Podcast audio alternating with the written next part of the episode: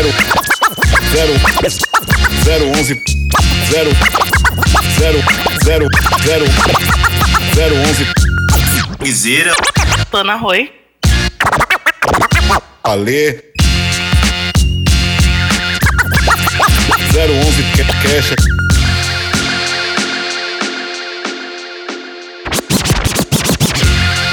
Salve, salve! Começando mais um 011 Cast.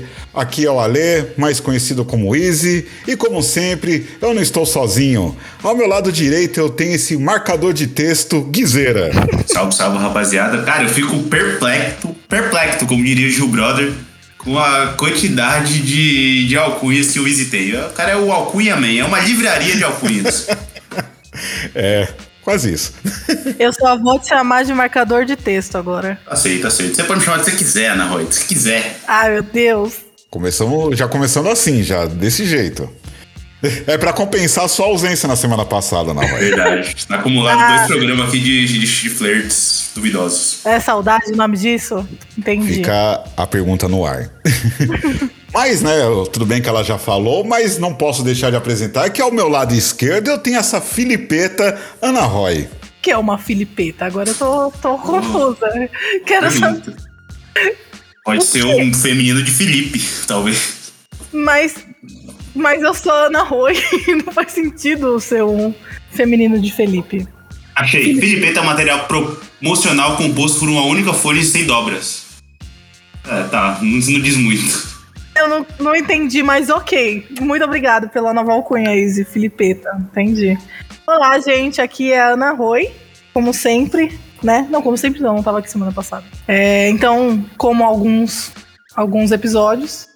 E como vocês estão? Estão todo mundo bonzinho? Eu estou bem. Tudo firme. E você também está bem? Eu tô aí, tô. Tamo aí na atividade. Desculpa, eu não resisti. é que Essa música é tão foda. né? Eu tava esperando, eu tava esperando.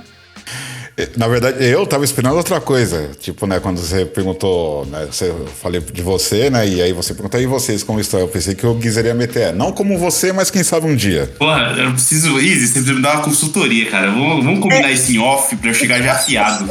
É, o Izzy tá mais ligeiro que você, Guizera. Porra, mas eu tô tentando há cinco programas, sei lá quantos, e eu não consigo, eu tô começando a ficar em dúvida das minhas capacidades. Eu, eu tô motivando, tá bom? Tô motivando. Boa. Vem com o pai, vem com o O pai. Izzy é tipo o companion que tá ajudando o cara lá, velho. Exatamente, eu, eu, eu sou uma versão horrorcore do Hit, o filme lá do Porra. Will Smith. Pode crer. Enfim, estamos aqui para falar de livros que nós gostamos, livros que a gente gostou da experiência de ter ali é, vivenciado uma história, uma situação, enfim. Vamos discorrer hoje sobre isso. E aí, para começar essa rodada, Ana Roy, me fale aí um livro aí que você poderia mencionar aí que, que, que, que você gosta, ou enfim, que te marcou, enfim, discorra. Olha só. Eu só preciso falar aqui, ouvinte, que eu sou uma pessoa que eu deixo tudo pra última hora. Então, o Izzy sabe que eu ainda não pensei exatamente na minha lista de livros. E aí, o que, que ele fez? Me mandou primeiro por causa disso. Isso que a gente tinha combinado antes que ela seria a primeira, hein? A gente tinha? Tinha. Os momentos Ana Roy Biruleibe da vinda. Já começaram. Cara, olha. Eu não acredito, a gente combinou. Eu tava presente nessa combinância. Tava. Ele falou, ó, eu vou te falar o que ele falou. Ele falou assim, Ana Roy, então vai ser. é, a ordem vai ser assim: Ana Roy, Guizeira e eu, pode ser? Aí você falou, fechou. Aí eu falei, beleza. Meu Deus do céu, eu tô mais maluca do que eu, do que eu achava. Como eu sou um cavalheiro, Easy, eu vou tomar a frente dessa dama aqui e falar o meu, posso? Por favor. Bom, eu vou falar de um livro que eu acho que foi o livro que me introduziu no mundo da leitura. Então, eu tive contato com esse livro quando eu, quando eu era moleque, eu devia ter uns 12, 13 anos. Lembro que era quinta série, sexta, por aí. Eu não tenho certeza, mas era por aí. Porque ele, ele chegou até mim através de um momento ruim, na verdade. Naquela época, eu tinha sido obrigado a ler pela, pela escola, né? Pelo colégio que eu estudava, 100 horas do José de Alencar. E, mano, eu não estava pronto para ler aquele livro. E não tô hoje, com 28 anos, eu não me considero pronto para ler aquele livro, porque ele tem um vocabulário, vocabulário, muito rebuscado que eu não tinha naquela época e certamente não o tenho hoje em dia. E também não tenho um saco para ler essas porra. Ok. E eu acho que esse, esse é uma, uma falha que, que ainda tem no nosso sistema de ensino, que é obrigar pessoas que não estão interessadas em ler determinados livros só por sacanagem, parece, tá ligado? Eu sei que tem sua importância, é uma obra literal literária muito foda e merece seu reconhecimento, mas simplesmente não era para mim naquele momento. Então, é, eu li esse livro, Senhora, do José de Alencar, não sei do que se trata. Se perguntar, é sobre o que esse livro? Não sei. Sei que ele é difícil e sei que eu não gostei. E aí, dito tudo isso, eu fui na biblioteca da escola procurar algo para ler, algo que me agradasse, porque eu tava nessa vibe de já começando a me interessar mais é, pela leitura, mas não por, por esse livro é, literário que, que, que eles me foram obrigado, que eles me obrigaram a ler. E aí eu parece que fui atraído por esse livro quando eu cheguei na biblioteca da, da escola, porque eu fui direto para ele, assim, eu cheguei na estante, nas estantes e eu a primeira coisa que eu vi foi a capa dele, que é uma capa vermelha, se não me engano, e o cachorro correndo. E aí eu peguei pra, pra ver mais de perto e tava lá, o cão dos Baxtervilles, Sherlock Holmes. E, putz, cara, foi amor à primeira vista, assim. Foi um livro que eu devorei. Tudo bem que não é um livro tão grande, mas foi um livro que eu li, acho que em quatro dias. Eu lembro que foi menos de uma semana inteira, assim. Três ou quatro dias eu li ele e foi, foi maravilhoso, assim. Foi meu primeiro contato mesmo com um livro que eu tava realmente afim de ler. Então a leitura flui muito quando é nesse sentido, sabe? Então, esse foi o livro que acho que me introduziu nesse mundo da leitura. Daí pra frente eu comecei a ler mais. Já tive alguns momentos bastante interessantes de leitura ao longo da minha vida, tipo, em 2020, no auge da pandemia aí, eu me desafiei a ler 10 livros no, no ano. E aí, como resultado disso, eu acabei lendo um capítulo do livro por dia, não importasse o tamanho dele. Eu tava lá religiosamente lendo um capítulo por dia. Como resultado disso, eu li 12 livros nesse ano, então acho que foi meu recorde. E eu já fui mais, mais disciplinado. Hoje em dia eu tô meio relapso, mas tava conversando com a Ana Roy, ela me indicou um livro muito bom. O problema é que ele tem mil páginas. Sem sacanagem, deve ser por aí. Eu tô na página 45 e por enquanto tá bom. Ela te indicou a Bíblia para ler. É basicamente, só que fala de vampiros e muitas capirotagens. Bom, e aí eu tô comprometido com esse livro agora até Deus sabe quando. Eu tô bem comprometido é, com o meu ritmo de leitura, então eu tô lendo religiosamente aí umas 10 páginas por dia. Nesse ritmo, eu vou terminar de ler, sabe-se lá quando, mas finais de semana eu vou ver se eu dou uma apertada aí e começo a, a, a ler mais. Mas acho que basicamente foi esse o livro que me introduziu aí no mundo da leitura e é por isso que ele é tão especial para mim.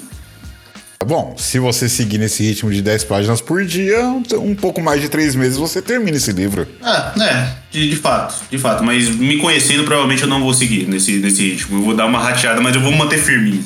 É, você vai ser obrigado a se manter nesse ritmo porque você vai ter que comentar comigo. Então, eu vou te manter nesse ritmo. Nossa, mas agora eu vou ler 30. Foda-se, agora eu vou triplicar essa meta aqui. Vixe, vou terminar isso aí em dois meses. Me aguarde. Eu tava, eu tava com medo de você não, não, não, matar essa bola, Guizeira. Não pegar essa, né? Não, eu tô, tô, tô, tô aprendendo, sem ah, pai. Então beleza, então beleza. e aí, Ana Roy, fala do seu livro aí, na, da, o seu primeiro livro aí da sua lista. O primeiro livro da minha lista, como não poderia ser diferente do que O Senhor dos Anéis. É um livro super já conhecido, né? Não tem nem muito o que falar sobre ele. Não foi um dos primeiros que eu li, tá longe de ser, inclusive. Já li quando eu já tava um pouquinho maior, já tinha o que? Uns 9 anos, 10. Então, mas, tipo, ele marcou minha vida de um jeito que, assim. Ao, eu reli ele algumas vezes ao longo da vida, a saga inteira, entendeu? Eu li, tipo, quatro vezes. E eu pretendo agora começar uma quinta leitura antes da, da série da Amazon sair. para poder também reler o Silmarino. Que não está, não tá na minha lista porque eu não, a gente falou que era três. Mas se fosse mais, estaria, tá? Então. É justo, é justo. o Senhor dos Anéis, ele conta a história do pequeno Frodo, que é um hobbit, que é uma raça muito é, gentil, uma raça muito solista, de pequenos. Não posso falar pequenos homens, porque eles não são pequenos homens, são hobbits de pequeninos. E conta a história do, de um anel do poder, que é do mal, que cai nas mãos desse, desse pequeno hobbit e ele aceita o desafio de levar esse anel para destruição para salvar o mundo desse mal iminente que é o Sauron. Então, como um bom, um bom livro de high fantasy, tem todos esses esses pequenos essas pequenas nuances de, de o bem versus o mal, tem toda uma ambientação medieval, tem elfos para quem gosta, tem bruxos, tem demônios, assim por se dizer. É, querendo ou não, uma representação. Tem uma, uma parte meio bíblica, às vezes, porque, querendo ou não, fala da história que é toda uma referência aos planos de Deus, que é Eru, que é Ilúvatar. Então tem aí hum, é, material para todo tipo de gosto. Recomendo muito que vocês deem uma olhada. Para quem não é muito fã de ler letrinhas, temos aí os filmes do Peter Jackson que também são ótimos. Que adoro todos, inclusive o Hobbit. Querendo ou não, podem me odiar. É um bom filme. E fica aí minha recomendação, então. Muito bem, muito bem. Eu nunca consumi nada de Senhor dos Anéis, eu tenho curiosidade, mas eu confesso aqui para vocês, eu tenho preguiça. Porra, velho, muito texto, mano. E os filmes? O filme tem três horas cada filme, velho. Tem o tempo. Mentira, tempo eu tenho, eu tenho preguiça. Mas juro pra você que as três horas valem a pena. Inclusive, quando eu assisto, eu assisto a versão estendida. Putz. Tem quatro horas. Caramba. E é, é o meu filme de conforto. Toda vez que eu tô triste, eu vou assistir O Senhor dos Anéis, A Sociedade do Anel, porque ver o, o condado me deixa muito feliz. Condado eu tô ligado, é na Nova Zelândia, né? Quer dizer, a terra dos hobbits lá. Sim. Eu tenho muita vontade. Eu já, mano, eu sou, sou muito fã do Jovem Nerd, velho. Eles falam tanto desse bagulho, tanto, há tantos anos, só que eu nunca tive a manha, velho. Já eu... pensou em talvez dar uma chance, então, agora que você tá voltando pra essa, esse mundo dos livros? Verdade, verdade, mas eu queria ver os filmes, mas eu não queria ver sozinho, né? Ó, eu vou, eu vou reler antes da série da Amazon, se você quiser ler comigo, ó, fica aí o convite. Porra, quase. Eu chamei pra ver o filme, eu aceito do livro. Tá bom, tá bom, serve. Aí, Izzy, como é que foi nessa? Foi bom, foi bom, foi bom. Assim, é tipo. Não senti, não senti firmeza. É, é que, né, no fim acabou dando certo. Sim. No fim acabou. Você, não, foi, não foi do jeito que. Assim, tipo assim, você mandou a bola, bateu no, no adversário e o cara um pegou no rebote e, e saiu o gol. É, tá foi o gol meio feio, mas que vale é gol feito. Tudo bem, Ana Roy, eu vou ler esse. Aí, é isso, é isso. Não é, o negócio não é jogar bonito, o negócio é fazer gol, cara. Tá Na cara da Ana Roy, escutando. É, eu imagino. Olha, te falar que. Enfim, né? Esses dois trouxas. Ah, não vou nem falar. Mas e aí, Izzy? Fala aí do seu livro então, parceiro. Qual é que é o seu primeiro livro da lista? Intimou, hein? Você viu? Me senti enquadrado agora. Tipo, tô passando a biqueira e. E aí, tio, qual que é, meu truta? Bom, é, o, o, primeiro livro aqui da minha lista é uma biografia. É, é, o, é o livro Vale Tudo, O Som e a Fúria de Tim Maia. É, assim, eu sou fanzaço do Tim Maia, é, adoro as músicas dele. Ele foi um cara incrível na música brasileira. E essa biografia foi escrita pelo produtor musical Nelson Mota em 2007 e saiu pela editora Objetiva. E, cara, assim, é, é muito louca a história do, do Tim Maia no sentido mais literal possível da palavra, sabe? Ele, como se autodefinia, ele era o preto, gordo e cafajeste, formado em cornologia, sofrências e deficiências capilares. Ou seja, o cara era o vida louca. E, e mano, assim, ele, ele, ele trouxe o. o, aliás, tro, trazer talvez não, for, não, seja a palavra correta, mas ele conseguiu integrar o, o, funk e o soul aos ritmos brasileiros. Né? Se você pegar os primeiros discos do Tim Maia, por exemplo, é, ele tinha, muito, tinha muitas músicas que ele cantava em inglês e tal. Era um inglês meio sofrível, tudo bem, reconheço, mas enfim. É... E morou lá uma época, né? Morou, morou lá uma época, mas acho que não aprendeu tão bem o inglês, não, tá? a pronúncia dele não era das melhores. Mas, cara, tipo, musicalmente era incrível e, e assim, me apegando mais à questão do livro, da história dele, cara, o que eu posso dizer de forma resumida é que, mano, ele veio pro mundo pra tirar onda, mano. Tá ligado? Ele fez o que ele quis, do jeito que ele quis e quando ele quis. Tá ligado?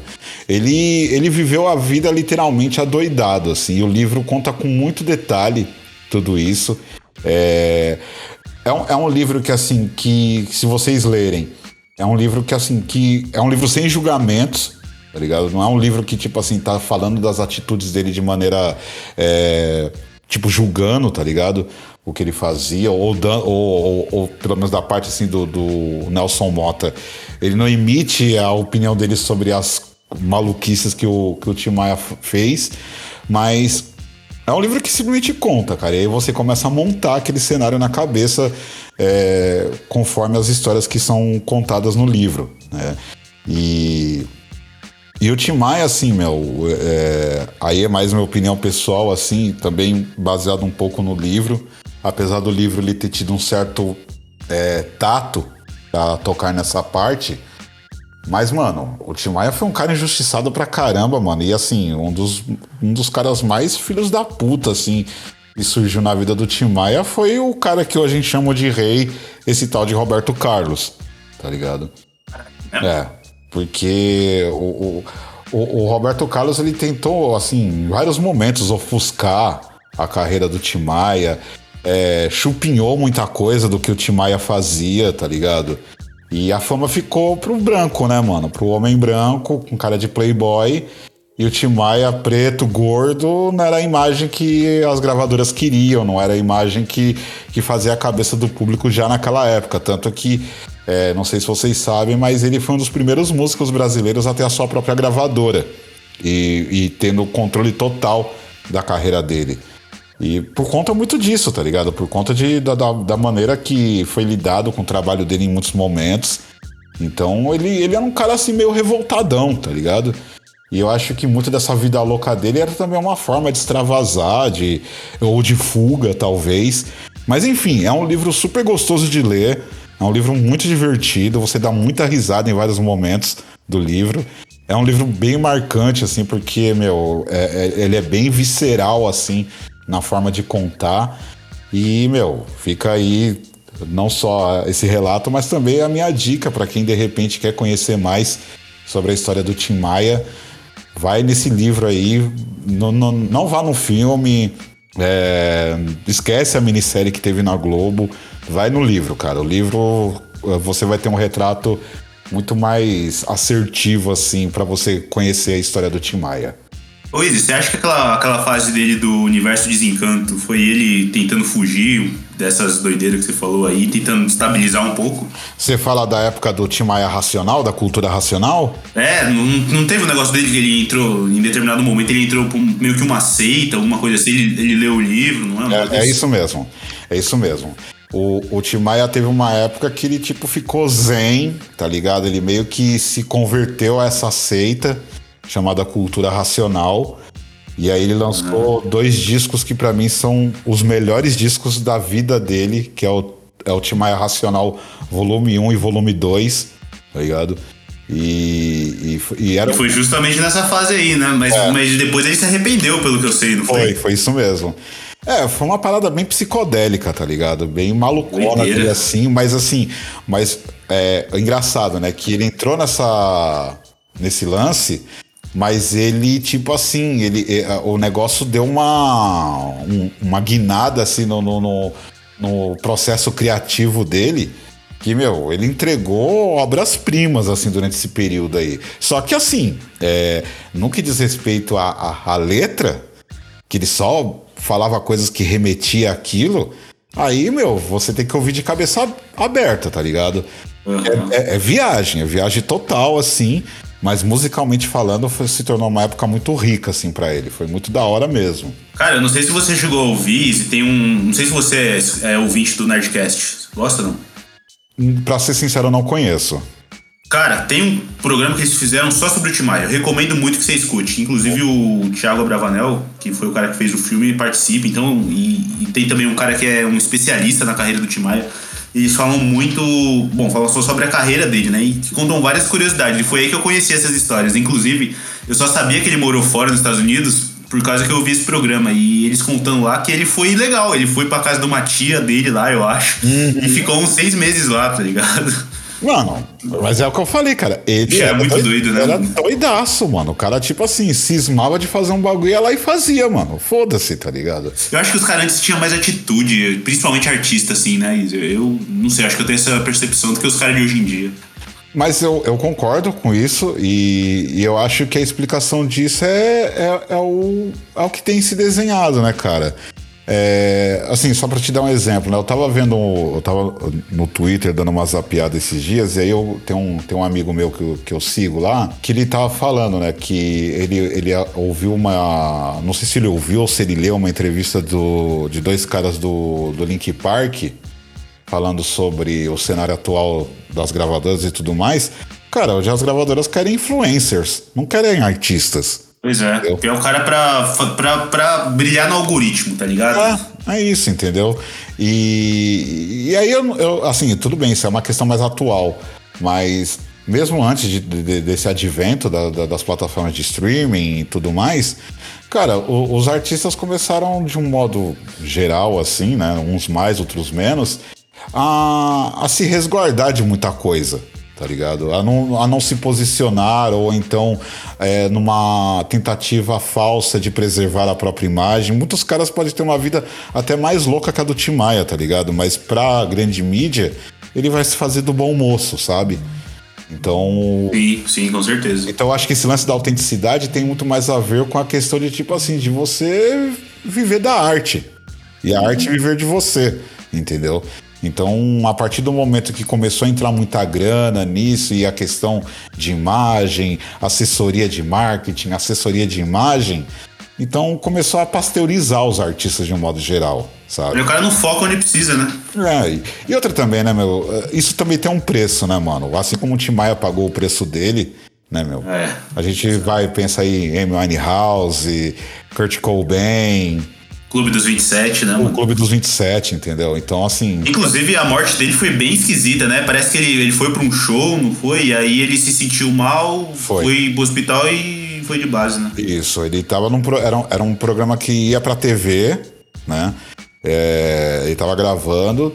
E aí, tipo assim, num dado momento ele parou de cantar e parecia estar meio tonto assim. E, e acenou assim com a mão, como quem diz, guarda, espera um pouquinho. Aí ele foi pro lado assim, mas aí ele, ele foi, foi pro fundo do, do, do palco. E aí ele passou mal de real assim, levaram pro hospital e ele acabou morrendo, entendeu? Mas ele já chegou sem vida, não foi? Eu não lembro exatamente essa parte, mas eu acredito que sim. Eu acredito que foi isso mesmo. É, eu, pelo que eu, eu não sei, eu posso falando aqui de orelhada, mas acho que ele morreu ali mesmo, tá ligado? Não sei, não sei, tô falando também, não lembro, mas acho que foi nesse nível, assim. Sim. Doideira, né, mano? Não, total. Doideira demais, cara. Ele também abusou muito de droga, né? Ele- Nesse final ele já tinha parado, né? Mas ele abusou muito, né? Sim, é, é, é aquilo que nós falamos. É, ele pagou o preço da loucura dele, né, meu? Sim, sim. Mas é isso. E aí, Guizeira, manda aí a sua segunda indicação aí. Bom, eu vou falar aqui de um livro que. Bom, como a gente falou aí de um. Eu acredito que se tivesse uma entidade aí que da, da loucura, talvez o Tim Maia seria um, um, um deles, um- a personificação dessa entidade. E eu vou falar justamente de entidades aqui, de deuses, especificamente, falando de Neil Gaiman. Vou falar de um livro chamado Deuses Americanos, que Ana Roy acho que vai, vai se identificar comigo nessa. Amo. Deus Americanos é um dos livros mais fodas que eu já li, assim, na minha vida.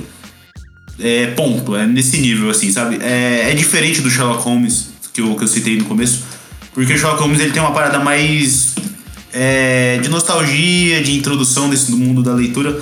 O Deus Americano não, é um, é um, é um livro que a história me fez ter outra, outra perspectiva, assim, sabe? É um livro tão gostoso de ler que eu já devo ter lido umas quatro vezes, assim. E não é um livro relativamente grande, deve ter o papo de umas 350 páginas, não é, não é muita coisa. Mas é um livro que você consegue matar em. Eu não vou. Eu não vou falar um dia aqui, porque, bom, tem gente que cada um faz o que quer, né? Mas três dias é, é muito pra você ler um livro desse, sabe? De tão dinâmico que é a leitura pra mim, assim. Eu geralmente é, esse é o tempo que eu levo quando eu tô, quando eu tô lendo esse livro. E falando um pouco da história dele. Pois não. Não, é que eu ia falar que é uma característica do Neil Gaiman, né? Ele dificilmente faz histórias que sejam muito grandes ou tenham muitas continuações. Ele gosta muito de fazer histórias mais curtas e únicas, que. Como eu posso dizer? Tipo, é justamente pra você sentar e engolir o livro, entendeu? Sim, e. Acho que é, é muito a cara deles. Eu, eu, não- eu, eu quero ler Sandman ainda, tenho esse. Tenho esse. Essa mácula no meu, no meu recorde. Não, você quer não, você vai. Você vai. Pois é. Preciso, preciso, preciso ler Sandman, tá? tenho essa, essa vergonha aí, mas eu imagino que deva ser no, no mesmo esquema. Mas a questão do Deus americano, só contextualizando aqui a história rapidamente, ele trata do embate entre novos e velhos deuses. Os deuses antigos são os que a gente já conhece, então deuses da mitologia nórdica, deuses egípcios, africanos, enfim, ele cobre todos os principais deuses assim da, da, de algumas culturas que são usados para representar os deuses, os deuses antigos e contra os deuses novos, que são coisas que as pessoas adoram hoje em dia. Então, por exemplo, um dos deuses novos, a internet é um deus novo. A internet é um deus, é é uma coisa que milhões de pessoas usam há muitos anos, sei lá, 24 horas por dia. Então, na mitologia do New Gaiman, é, essa coisa, a internet, virou uma entidade, entendeu? Então ela é personificada num, num deus. E tem o avatar físico dele, tem uma pessoa, a internet, sabe? É, outro exemplo ah, que tem ah, o deus das estradas. Di- Diariamente, milhões de pessoas morrem nas estradas. É, então, é, de acordo com o Neil Gaiman, isso são sacrifícios que, que as pessoas estão fazendo, sabe? Em nome do deus da estrada. Então, a estrada é um deus. Outro exemplo, a gente tem o, a, o, a- o deus da TV. Então tem altares, as pessoas quando colocam a TV numa estante pro New Game, ele vê como altares, então e elas vão adorar a televisão. Lógico, lógico que hoje em dia é menos, né? As pessoas consomem menos TV, mas é, ainda, ainda assim é, é- é- tem bastante importância. Então o Deus, o New Gaiman justamente trata desse conflito entre deuses antigos perdendo relevância para deuses novos e como esse embate acontece. E no meio de tudo isso tem o personagem principal que chama Shadow Moon, que ele é um presidiário e aí ele, enfim, acontecem alguns eventos que levam ele pro meio dessa guerra entre esses deuses e no meio de tudo isso tem muita coisa interessante. Por exemplo, tem um capítulo nesse livro que mostra como que os deuses nórdicos chegaram na América do Norte. Então mostra como é que os vikings vi- atravessaram o oceano, é, fazendo sacrifício para os deuses, tal. Mostra como é que foi o primeiro derramamento de sangue de um viking, é, de um nórdico, né, nas terras americanas. Então é, aborda bem, bem esse começo de como que esses deuses vieram há muito tempo do continente antigo pro, pro novo mundo, né? E isso também em outras culturas, por exemplo. Mostra como é que um deus africano chegou aqui nas terras é, da, da, da América. Então mostra o- a perspectiva através de um navio negreiro, do, do, do escravo acorrentado, então pedindo pro deus dele uma maneira dele se livrar disso, fazendo promessas, e aí o, o deus dele se per- personifica lá no, no, na- no formato de uma aranha, por exemplo, assim. Então mostra como que as pessoas, ao vir das suas terras natais, trazem os deuses consigo. Então, mano, é, é, é muito foda. Assim, eu não sei se eu consegui falar, Ana Roy, você pode me complementar aqui, se eu falei de maneira clara o que é esse livro, mas é, é uma história que é muito boa e muito gostosa de, de ler, assim. Então, por isso que é um dos meus livros preferidos. Tu falou de uma maneira muito boa. Eu acho que pra pessoa entender melhor, só lendo mesmo. Não tem. Ou no máximo, assim, assistindo aquela série, né? Que saiu lá pela Amazon Prime também. Sim, é uma série Mas, honesta. pô, Mano, esse, esse livro é genial. Eu acho incrível como o Neil Gaiman consegue, tipo, colocar num. De um jeito meio que matemático o poder do Deus. Tipo, o tanto de gente que é- adora ele é o tanto de poder que ele tem, sabe? Tipo, o, que, o que torna ele poderoso é o fato dele ser reverenciado, dele ser, ser tido como uma entidade mesmo, né? Que a gente tem também isso na, na magia, que chama egrégora, que é tipo. o- se é que todo mundo acreditar no São Longuinho, torna o São Longuinho uma entidade. Então, Que é aplicando isso no conceito da internet, por exemplo, quantos usuários de internet tem no mundo? Então, esse é um dos deuses mais poderosos que tem hoje em dia, entendeu?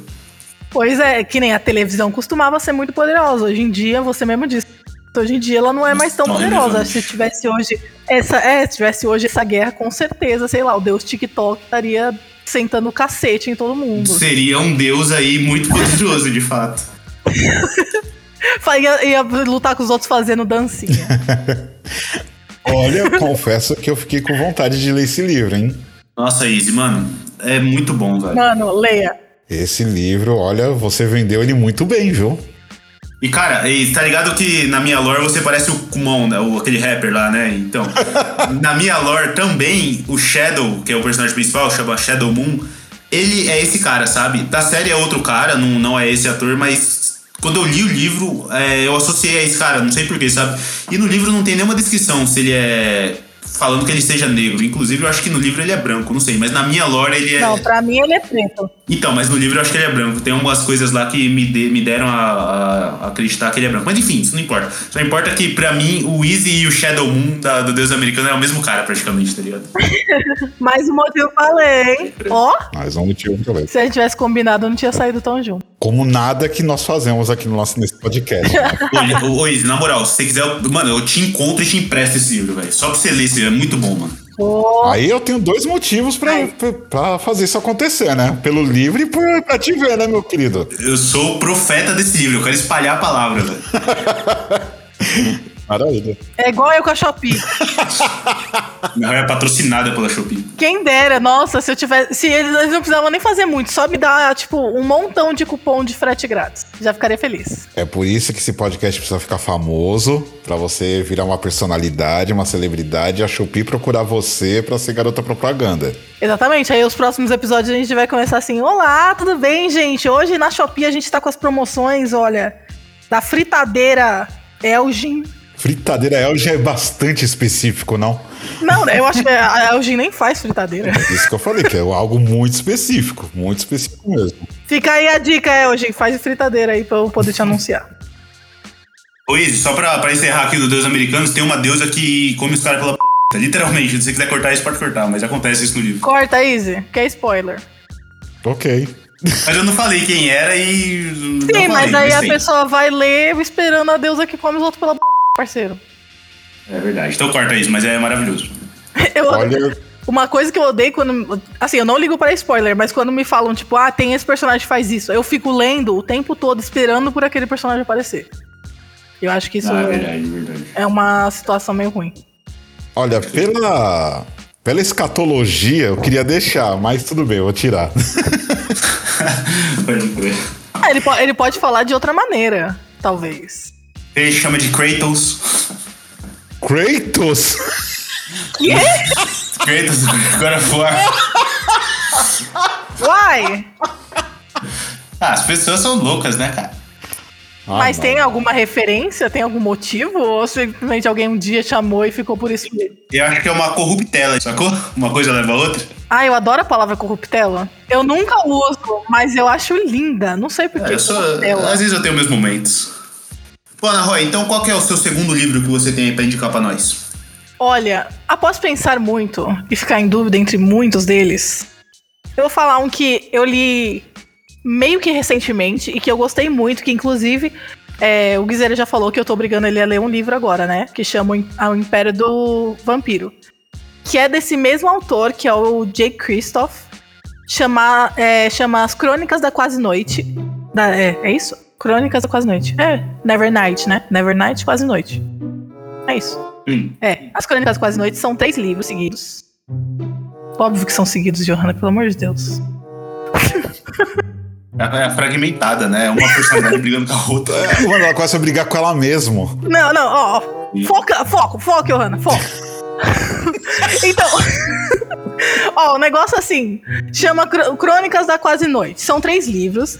E falam sobre a história da Mia Corveri, que é uma, uma garota que ela teve o pai dela assassinado em praça pública pela República de Trey. Trey é o nome do mundo, né? E aí a mãe dela e o irmão dela vão presos e ela não vê eles mais desde então, e ela, porque ela consegue escapar.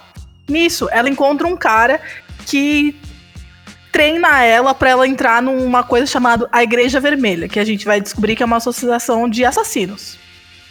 E aí a, essa história segue a história da Mia. E ela não é uma pessoa qualquer, ela é uma sombria, que é, ou seja, ela consegue manipular a sombra. Só que isso não é muito bem vi visto, né? Porque afinal de contas são poucas pessoas que conseguem. E também ela tem o objetivo de se vingar de todo mundo. O que torna ela um personagem sensacional, porque ela é tipo putaça. Assim, eu adoro a Mia Coveri. Por que será, né? ela quer tacar fogo no mundo, é isso. É sobre isso esse, esse livro. Mas tem muita coisa. Muito, tem romance, para quem gosta de romance, tem muita luta. Tem uma parte um pouco fantasia. Um pouco fantasia, né? A menina mexe com com sombra. Super realidade. Satanás. Mas é tipo, realmente foi, foi, tipo, foram três livros que eu sentei assim, tipo, e eu não conseguia parar de ler. Todo o tempinho que eu tinha livre, eu pensava, ai, vou ler só mais um capítulozinho. Só mais um, mais um. Quando eu vi, eu já tinha terminado os três. Foi muito rápido e eu penso em reler também. Porque é um livro muito bom. Fica aí a. Um livro não, três livros muito bons. Fica a dica para vocês que gostam desse tipo de leitura, que vocês já viram que é meu negócio é fantasia, né? O Easy é das pessoas mais cultas que gosta de biografias. Eu. Se não tiver magiquinha, eu não quero. Só eu fiquei com a impressão de que esse livro lembra um pouco Assassin's Creed. Hum, Eu não sei. Eu desisti de Assassin's Creed no primeiro, o primeiro jogo que eu tentei. Só uma pergunta, qual foi o primeiro jogo que você tentou da Assassin's Creed? Só pra eu. Um que chama Assassin's Creed. Ponto. Ah, o primeiro, tá. Primeiro. É. Só uma pergunta, isso foi quando? Ah, faz muito tempo. Quando lançou, eu acho. Ah, então Nossa, tudo bem. 2000, 2007? É, faz muitos anos. Pô, então você tá um pouco desatualizada, então. Porque Assassin's Creed, Assassin's Creed, eu falei, é, vou tentar esse porra, né? O que que eu fiz? Comprei falsificado pro meu Xbox, desbloqueado. Como que ela confessa uns crimes do nada, assim, né? Não é meu negócio, não é meu tipo. Porque, eu, assim, não é porque é ruim, é porque eu achei muito repetitivo, coisa que não acontece no livro, entendeu? Porque tem um- uma variação ali de história. No, no Ah, isso eu tenho que te informar que não mudou, não. É repetitivo mesmo, até hoje. É, então, no, no jogo você acaba ficando muito fazendo a mesma coisa o tempo todo. Aí, como Sim. o, o livro ele mantém essa ideia legal de ser assassino e tal, de eliminar pessoas, mas com a parte de ter uma história que não te cansa. Olha, só pra não perder o ensejo, é, Polícia Federal, nós não apoiamos a pirataria. ela falou que comprou o jogo Não. falsificado, nós não conhecíamos ela na época, tá? Eu nem sabia quem era Johanna. Eu também não lembro dessa Johanna no passado, então é, tecnicamente o crime foi dela, não meu. Pra motivos legais é Ana Roy, o CPF, fala aí, Ana Roy, CPF, RG. Mas ela é fragmentada, cara. Qual delas que foi? Ela nem existe mais isso daí. Coisa pros advogados. Vou, eu vou alegar insanidade. Ô, ô Roy, esse livro que você indicou, ele é de quando, você sabe dizer? De quando? Vixe, É, quando que foi, foi lançado? 2017. Ah, um livro bem recente. Sim. E é da editora Plataforma 21, que, tipo, não é dessas editoras aí que estão sempre empurrando os mesmos livros pra no- na nossa goela, né? Então, gosto dessas editoras diferenciadas. Legal, legal. E as capas são lindíssimas, caso vocês queiram A ver. arte é bonito mesmo. Eu tô lendo esse aqui, O Império do Vampiro, e é bem, bem detalhado, bem gótico, assim. Pra quem é gótico safado, pode ver que é bom. Gótico safado. É uma variação, é uma variação de gótico. o gótico safado. Tem a gótica, o gótico suave e tem o gótico safado. Não, mas na verdade é pagótico safado mesmo. Aí, ó, tô falando. É que tem a gótica rabuda também. Gótica rabuda. Eu sou a gótica safada, a gótica suave e a gótica rabuda. Olha aí. Falta o OnlyFans. Vamos cortar essa parte? Eu tô aqui parado, assim, pensando na vida aqui, enquanto vocês estão discorrendo essa, essa- essas subcategorias aí de góticos. Tô aqui só. Luiz, Ah. coloca aí no gótica rabuda e se divirta. Meu Deus do céu, melhor não. É, melhor não, melhor Melhor não. melhor não. É, não, não, quando, quando o Guizeira me fala pra pesquisar as coisas, eu tenho um pouco de medo, admito. Não, eu sei, eu sei. Eu sei. É por isso que eu falo, vocês formam um casal perfeito. Ixi, ixi, o cara é meu advogado, Luiz. Valeu, manda o Pix aí. É, Vou... dois, dois góticos safados. Aí. O cara não fala nada, né? Muito filha da puta.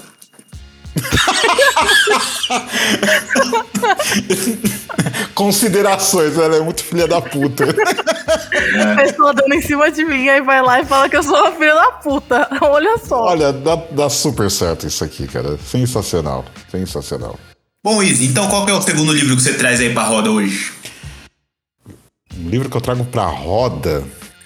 Hum, A minha quinta série não sabe lidar com esse tipo de coisa, meu amigo. Ô, louco. Então tá, então eu vou. Vou, tra... Tudo vou, bem, re- vou reformular. não precisa. Olha pros ouvintes que não sabem, gente. Olha, eu só vou dizer uma coisa pra vocês. Vocês vão ouvir esse episódio tudo bonitinho, arrumadinho, organizado, falando coisas legais. Mas olha, vai ter umas coisas que eu, vou- que eu tirei desse episódio. Que eu, que eu cortei desse episódio. Que olha. Doideira, doideiras. Olha, esse aqui tá foda. Mas enfim, vamos lá. É, então, o, o, próximo livro que eu, que eu vou mencionar aqui é assim, é um livro bastante conhecido e tal. É, talvez algumas pessoas fiquem até surpresas de eu mencionar logo um livro como esse, mas é um livro que me marcou bastante, que é um, um livro da Zíbia Gaspareto chamado Laços Eternos. Esse, se eu não me engano, foi o quinto livro da carreira dela, e, e assim como todos os outros livros dela, é um livro psicografado, né? Trata-se de um romance espírita, né? Então é, pode ser que algumas pessoas tenham, né? Que isso afaste algumas pessoas, né? Por conta de doutrina religiosa, fé, esse tipo de coisa. E, e claro, respeito isso.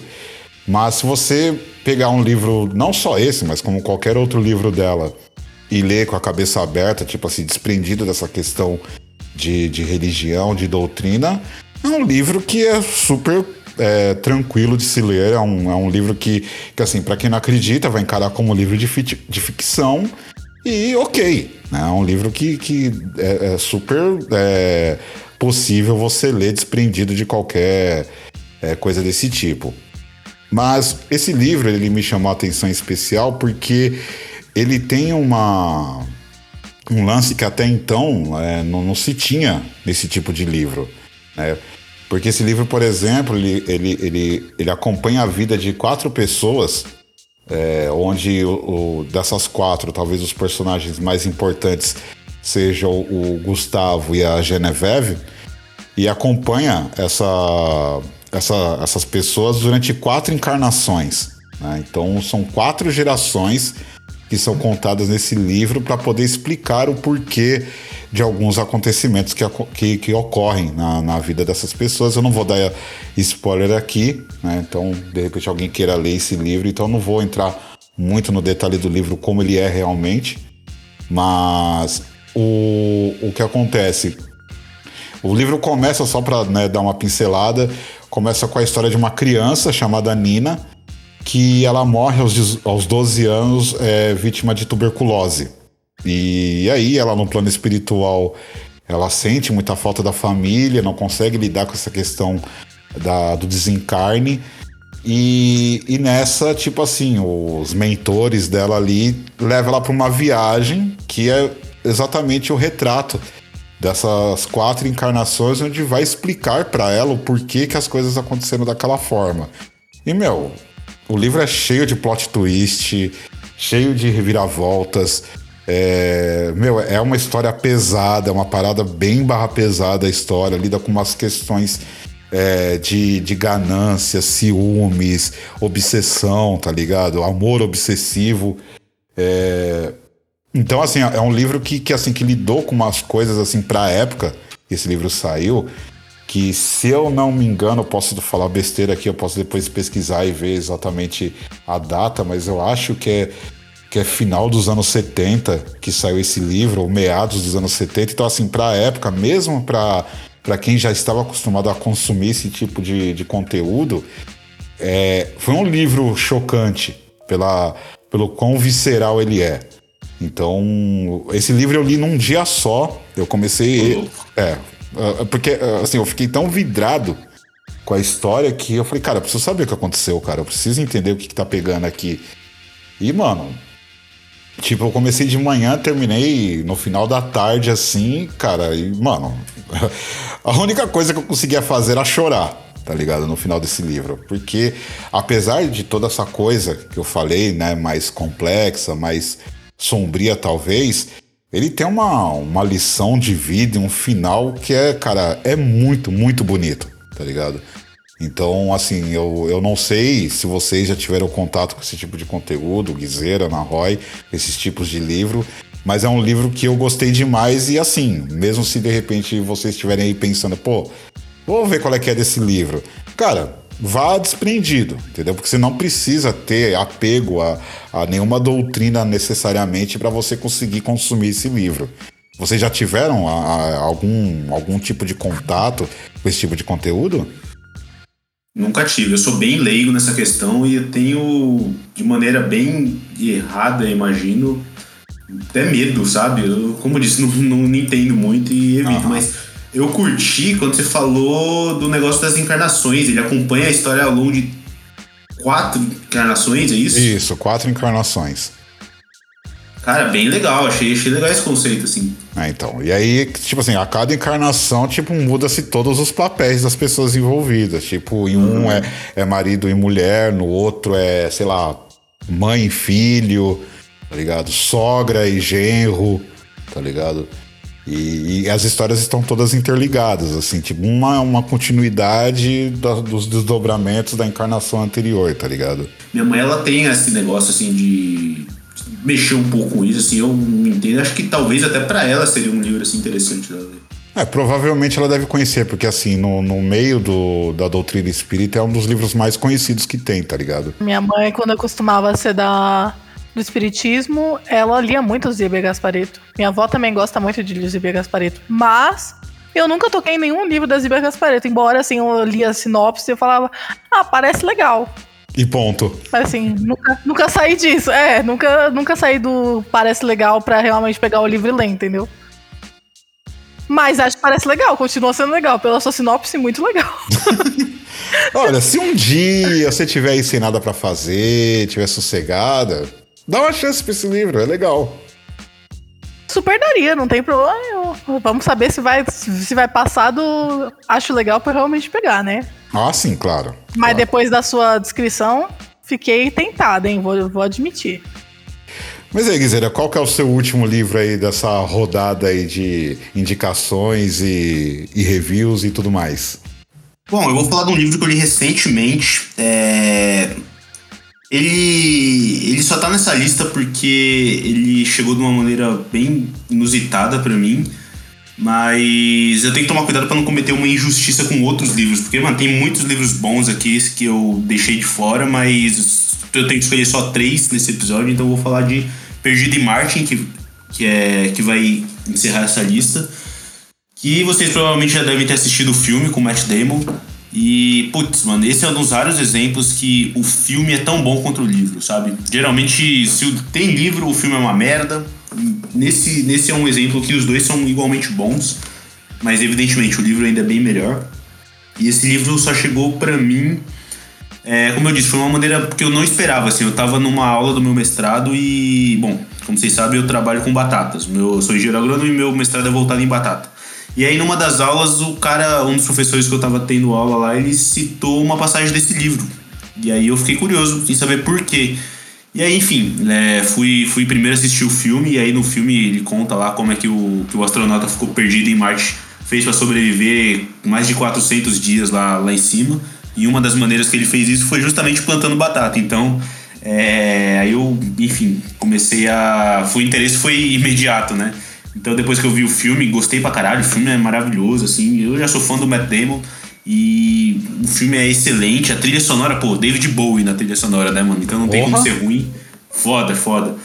E, enfim, aí eu fui ler o livro, cara, muito bom. Mais um livro gostosíssimo de ler. Literalmente é um turning page, assim, você não para direto. Eu lia e ficava pensando no- nos personagens. Os personagens, cara, são tão carismáticos, você se importa com eles, sabe? Eu acho que o essencial pra uma história é quando você se importa com os personagens que estão dentro dela. Se você não liga pro personagem, você não tem a conexão. E aí você quer que se foda, sabe? Mas nesse não, me importava com cada um deles e principalmente com, com o Mark, que é o, que é o personagem principal.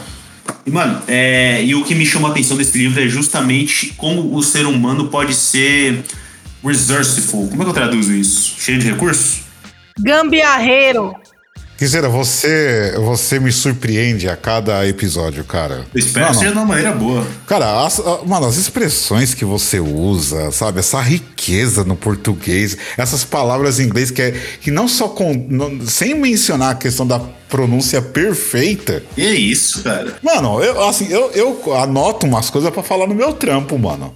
Que isso, não, para, isso aí você tá, aí tá me tirando. Não tô, mano. Cara, você, mano, você é muito zica, mano. Pô, valeu, irmão, valeu, mano. E eu tô, tô tentando impressionar a mina aqui, né, velho? Olha- Ela tá cagando pra mim, tá ligado? Olha, eu, eu não tenho como te proporcionar o mesmo que ela, mas se isso te conforta, você tá me surpreendendo, tá? Porra, então tá bom. É o suficiente, é o suficiente. Chuva na Roy, trouxa. É o verdadeiro significado de bromance. É, não. Bromance, estão presenciando um bromance aqui ao vivo. Socorro. Gosto. Não, mas é positivo. Escorra, Guizeira. Sim. O res- resourceful, é isso que você tava falando? Resourceful, né? É, é cheio de recurso, né? Não, na real é uma tradução boa. Gambiarreira é foda. Gambiarreira é uma boa tradução. Enfim. é, e mostra como o ser humano pode ser gambiarreiro em situações de emergência. Porque esse maluco, pra quem não assistiu o filme ou não leu o livro, ele fica preso em Marte, dentro de uma cápsula lá, que é hermética, né? Então ele tem lá a questão do oxigênio dele. Mas ele ainda tá preso lá por X dias, porque a próxima missão de resgate só vai vir daqui um ano, sei lá. Tem um tempo lá. E aí o cara tem que se virar. Então ele dá um jeito de cultivar a própria comida lá. E ele faz isso, como eu já mencionei aqui, com batatas. E, mano, é muito foda, assim, como que o ser humano pode se virar numa situação merda, tá ligado? Porque o cara, ele é. Não é uma pessoa qualquer, tá ligado? É um cara que ele é um monte de mestrado e doutorado, especialização, enfim. E ele usa tudo isso, todo esse conhecimento dele pra sobrevivência. Isso eu achei muito foda, sabe? Cara que ele canalizou ali tudo que ele sabe pra sobreviver. E, poxa, mano, esse é um filme. é, me arrepia, sem sacanagem, eu tô arrepiado falando isso, porque no final lá, enfim, não vou dar spoiler lá do que acontece, mas o final desse filme é bem emocionante pra mim e do livro também. E, mano, Perdido em Marte, recomendo pra caralho. Quem não viu, veja e leia, porque é bom demais. Eu não vi o filme, mas tenho uma baita curiosidade de ver, tá ligado? Porque essas histórias me, me atraem. Mas como eu sou um, um perfeito idiota pra ver filme, então O senhor está acabo... muito preguiçoso, viu, senhor? É, o senhor tem que ver The Batman ainda, que a gente precisa fazer um podcast sobre. Falou o cara que não assistiu Arcane ainda. Eu vou ter que ficar calado, é, aí eu vou ter que. Ela tem um ponto, ela tem um ponto, ela tem um ponto. Mas enfim, eu, eu, eu, eu- na verdade eu não sabia que tinha um livro, eu só sabia do filme. Pra você ver o quão ignorante sou. Mas, cara, mais um livro que eu tô colocando aqui na minha wishlist porque realmente é bem interessante a ideia, bem interessante. Muito bom, cara, recomendo demais. Eu sou louca pra ler esse livro depois que eu assisti o filme, porque eu também tenho um- uma lista de livros que são pessoas, são cientistas que são os protagonistas. Aí tem tipo aquele Aniquilação, Maneiro, maneiro. tem esse Perdidos em Mar, Perdido em Marte, e aí tem toda uma quantidade de livros que eu quero ler que são só sobre cientistas se virando nos 30. Ah, eu recomendo o Alien, a franquia, sabe? É, tem a novelização do filme lá, do de 79, e tem todo um universo expandido de três livros aí que são muito bons. E, e o conceito é esse: cientistas é, se virando, só que dessa vez contra um xenomorfo, tá ligado? Cabe aí então uma menção honrosa, já adiantada. Ótima categoria de, de filme barra livro. Cientistas se virando nos 30. Boa, Eu verdade. fico imaginando passando na biblioteca e vendo na estante, assim, livros sobre cientistas se virando nos 30. Eu Categorias. queria ter um- uma, uma, uma livraria. Eu ia organizar os bagulhos assim mesmo. Se eu tivesse uma livraria. Eu me Você gosta, você gosta de ver o quê? Tu gosta de vampiro gay? Ter lá a sessão vampiro gay. Caralho, específico. Muito específico. Olha só, dá licença, senhor. O senhor trabalha aqui na cultura, assim? É, hoje eu gostaria aqui de um livro sobre vampiros gays. O que, que você pode indicar aí pra mim? Qualquer livro de vampiro já é escrito, porque todos os vampiros são gays, a gente sabe. No mínimo bissexuais, né? E os que não são gays é porque não viveram um tempo suficiente ainda. Caramba, mano, Pô, que São revelador baby isso. vampiros. Pô, se o cara é um vampiro, ele tem 200 anos, certeza que ele hoje já Mas falando a verdade, eu acho que é bem isso mesmo. Tipo, eu acho que quanto mais novo o vampiro é, mais ele tá apegado às coisas e às morais humanas. E, tipo, toda a parte dos preconceitos e tal. Conforme ele vai envelhecendo e, tipo, pô, tem um, um limite de tempo que você pode ficar é, obcecado com carnificina, né? Aí, eventualmente, tu passa pro sexo. E aí você vai testando coisas, eu acredito. Imagina, você tem 800 anos, tá ligado? Uma hora cansa, né, mano? Eu acho. 800 anos de papai e mamãe, parceiro, não. É. Quer dizer, não sei também, não sei. Ou sim, ou sim, vai saber. É. Quem sou eu, né? Pra falar. Bom, é, assim, isso já tá se tornando uma constante, né? Um momento narcos, um momento de ficar parado, olhando pro nada De doideiras. e por aí Pensando, vai. quem sou eu pra falar alguma coisa, né? tá aí, tá? É isso. Ana Roy, minha flor de açucena, me diga, qual o seu último livro? O meu último livro, eu vou, eu vou jogar safe, hein? Vou jogar safe. Vou, vou colocar um livro que eu sei que eu gosto muito. É que eu, eu tava assim, eu tava nesse meio tempo, tava pensando, mano, que livro que eu vou botar, né? Vou colocar um livro assim diferenciado para as pessoas, né, se aventurarem um pouco. Mas aí eu decidi que eu vou jogar jogar safe e vou, vou indicar O Iluminado, que é um dos meus autores favoritos, Oh. que é o Stephen King. Eu sou uma pessoa que eu gosto muito de ficção, de horror, de terror psicológico, então, naturalmente, gosto muito do Stephen King. Capirotagens em geral. Capitor... Isso, capirotagens em geral, é isso. E aí, o, o, o Iluminado é um livro muito bom. Aqui, estou falando por quê? Porque tem um filme também que. Não é que ele não é muito bom, é que assim, podia ser melhor, entende? O livro, como eu disse, é feito pelo Stephen King e o filme é do, Kub, do Kubrick, que também fez lá aquele 2001, uma Odisseia no Espaço. É isso o nome? Eu tô inventando esse filme agora. 2000, 2001, 2001, Odisseia no Espaço. Nossa, eu acertei, hein? Ó. Então, ele fez isso daí e eu acho que ele também fez Nascido pra Matar, né? Esse, esse filme é muito bom. Born to Kill. Ah, o. Nossa, pode Esse crer, o Full Metal Jacket. Isso. Esse filme é foda. É, eu achei que era Born to Kill por, por algum motivo na minha cabeça. Só eu acho que é porque eu. Não, é porque tá escrito no capacete. Ah, é isso! Isso, obrigado, Guizeira. Senão eu ia ficar meio, na minha cabeça até, até amanhã pensando por que, que eu achei que chamava Born to Kill. Enfim, voltando ao Iluminado. O Iluminado é sobre uma família, os Torrents. O Jack, ele é um escritor, só que ele tá num, num período de bloqueio criativo.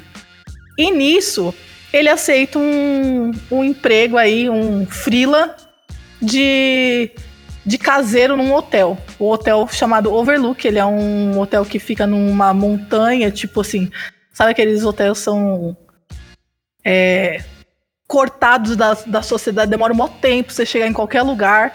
Então, esse é o Overlook. E aí, é, eles chamam ele pra ser caseiro no inverno, porque não tem ninguém pra tocar- tomar cuidado. E esse, esse hotel, como ele é muito velho, ele tem uma caldeira, que é o que, o que mantém ele aquecido. Então precisa de alguém pra ficar de olho nessa caldeira, senão pode tudo explodir. E aí eles vão pra lá, o Jack Torrance tem a sua esposa. Mantém ele aquecido, então precisa de alguém pra ficar de olho nessa What the fuck is this? senão Tudo pode. Tá dando a sinopse do livro, é isso mesmo? É a Siri falando aqui do lado. Ela pesquisou sobre manter ele aquecido. Caralho, que doideira, velho. É por isso que eu não tenho essas porra, mano. Isso é coisa no multiverso da Ana Roy, cara. Nossa, que maluca, Horrível. mano. Sozinha. Enfim, e aí, tipo, tem a Wendy, que é a esposa do, do, do Jack, e o filho Danny. Só que o, o filho deles, ele é meio. Que a gente chamaria de uma, de uma, uma criança um pouco sensitiva, assim. Uma coisa. É, eu acho que sensitiva é uma, é uma boa Hum. explicação. E esse, esse hotel, ele é meio amaldiçoado, assim. Aí o Jack, quando ele tá lá, eles estão presos no inverno, tudo fica impossível das pessoas irem e saírem de lá, então eles ficam completamente excluídos da sociedade, só eles quatro. Só eles quatro, não. Eles três. E aí, tipo, começa tudo a dar errado, né? Porque é isso que a gente espera de um livro do Stephen King. Tudo começa a dar errado. Só que é um, é um livro muito legal. Ele, ele, ele discute umas coisas é, sobre espiritualidade muito legais. Ele discute bastante também sobre alcoolismo. Tem uma parte. é, tem umas cenas muito pesadas, assim, em alguns momentos. Então, talvez, assim, se você tem muito problema com gatilho de alcoolismo, com gatilho de violência, talvez não seja um livro para você. Mas, de maneira geral, é, é, é um dos, desses livros, sabe, que você sente e você quer saber o que acontece. Do mesmo jeito que, que o, o Izzy falou. Tipo, pô, você tá ali e você fala. Mano, eu não posso largar isso agora. Eu preciso saber o que, que, que esse cara vai fazer, o que, que vai desenrolar dessa história toda. Então eu não consegui largar esse livro e até hoje ele é um dos meus favoritos. Eu sempre dou uma relida nele também de tempos em tempos. E ele tem uma, uma, uma continuação recente que chama Doutor Sono, que é com o Dan, que é a criancinha no Iluminado. Ele tá crescido e ele tem sofre com problemas ainda é, perturbador, é, algum tem ainda esse meio que memórias de guerra aí do Overlook. Então ele cresce uma, um adulto meio problemático, digamos assim. E, e não é tão bom quanto o Iluminado, mas é muito bom também o Doutor Sono. Fica aí a, a dica. Ambos têm filmes para você também que não gosta muito de ler.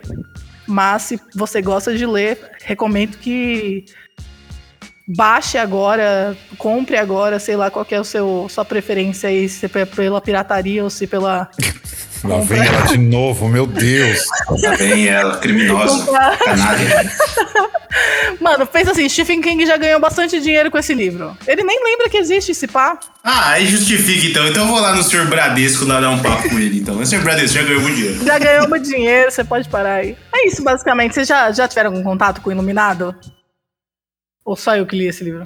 Não, só eu que li esse livro não, né? Floco de Neve Especial. Não, muita gente já lê esse livro, mas tipo, de vocês dois. Deste círculo aqui, você, só você, porque eu não, não li por um motivo. Não, não li e não vi o filme. Não sou macho o suficiente. Tenho medo do caralho desse filme, não sei porquê, mano. Ai, não, mano, ele é, ele é vendido como muito mais assustador do que ele realmente é. Sabe por quê? Porque eu tenho um problema com assombrações, sabe? Então, então, por exemplo, eu não sei se tem isso no seu, nesse filme. Pelo que você disse aí, não entendi bem se tem ou não tem. Mas, por exemplo, um filme como O Exorcismo, não assisto nem fudendo. Não assisto, porque eu tenho um problema com espíritos, tá ligado? Porque na minha cabeça eu não posso me defender do espírito. Se aparecer, tipo, um zumbi aqui, um lobisomem, um, um vampiro, um satanás aqui, eu posso me defender, entendeu? Eu dou uma baiana nele, tô tranquilo. Agora como é que você vai dar uma baiana no espírito? Que saudade que eu tava de ouvir isso. Essa você veio, você chegou, viu, viu chegando, não é isso? Essa eu vi chegando, mano. é, então, eu vi, eu vi o filme só. Eu não li o livro, mas eu vi o filme. Há muitos anos atrás, assim. Eu, pra ser bem sincero, eu, eu nem lembro de muita coisa do, do, do filme. Eu lembro que era barra pesada pra caramba, mas eu, eu não lembro mais em detalhes. É a cena do sangue, né? Não, não, não lembro em muitos detalhes do filme, mas o filme É, era esse filme é de, no- é de 80, né? Esse filme, se eu não me engano. O livro é de 77 Aham. e o filme é de 80, então. Tem um tempo aí.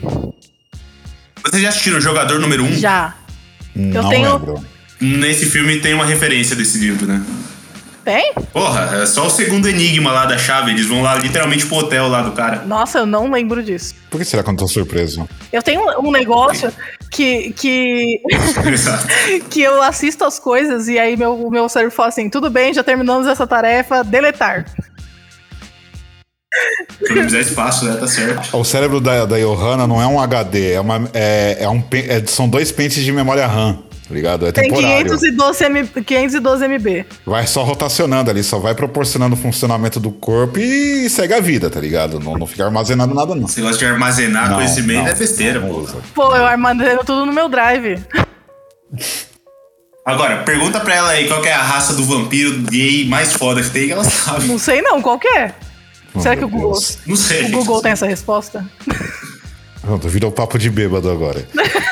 Virou, virou, doideira. Só que não tem nenhum bêbado. É, que eu ia falar um papo de bêbado sem bêbado, será ser um papo de bêbado mesmo? Fica aí o questionamento. Olha, a julgar como nós somos é que eu acho que a gente bêbado vai sair um papo cabeça, cara. Nossa, vamos fazer um dia, todo mundo bêbado? Eu, eu falei, eu, eu quero beber pra ver qual é. Depois, a última vez que eu dei um porre faz 10 anos, inclusive, foi em 2012. Não, então vamos fazer num dia que a gente tiver que gravar. E aí a gente embebeda o guiseiro e faz uma gravação é, pessoalmente. Você tem certeza? Maneiro, hein? Isso vai dar merda. É óbvio que vai. Nunca me impediu antes. Mas tem que ser num lugar pra onde eu possa dormir, porque eu não vou poder voltar dirigindo, né? Ah, não. É easy. Aí, Deixei, deixei a trap. hein? Vai, eu ouvi. eu não, ouvi. e aí a gente, a gente, essa parte a gente combina depois certinho, mas. Tipo, aí. não parece Vou legal. marcar isso pra semana que vem, caralho. Esse papo de gravar bêbado eu acho maneiro. Eu queria ver como é que eu vou ficar bêbado. Isso vai ser quase um jackass em forma de podcast. Talvez eu fiquei bêbado eu tinha 18 anos. Você só tá, você só tá botando fogo na fogueira pra mim, porque eu, eu quero agora. Jackass em podcast, quero. Já quer ser. Putas. Pior que eu já quero mais também. Meu Deus do céu, onde eu tô me enfiando, gente? Independentemente do isso. Você já sabia disso antes, Izzy. Você aceitou. Estou ciente e quero continuar. É, eu cliquei em aceitar, né? Tenho mais de É. 18 anos, exato. É, eu vou falar do meu livro, tá bom? Fechou. Então, que livro você tem aí pra trazer pra gente, Izzy? É, tá bom, eu vou falar aqui. bom, é, o, o livro que eu quero falar, pra fechar aqui a minha parte, é, assim, é um, é um livro que muita gente encara ele como um livro de autoajuda, mas eu não concordo que ele seja um livro de autoajuda, até porque eu, particularmente, com perdão dos fãs do gênero, eu tenho um preconceito enorme com esse tipo de livro. né? Eu, Sério? É, eu- tenho um certo preconceito com, com livro de autoajuda. Porque parece papo de coaching, tá ligado? E aí eu Ah, não. verdade. puta, mano, não dá, tá É ligado? coach pra pessoas tristes. É, então, eu, eu não, eu não, eu assim, eu, eu sou bem reticente, assim, com esse tipo de conteúdo, tá ligado? Mas, o, o livro que, que eu tô mencionando aqui, apesar de muitos encararem como um livro de autoajuda, eu vejo ele mais como um livro, sei lá, um livro filosófico, tá ligado? Um, um livro que fala de uma filosofia de vida. O, o livro se chama Coragem de Não Agradar, que foi escrito originalmente por Ishiro Kishimi e Fumitaki Koga.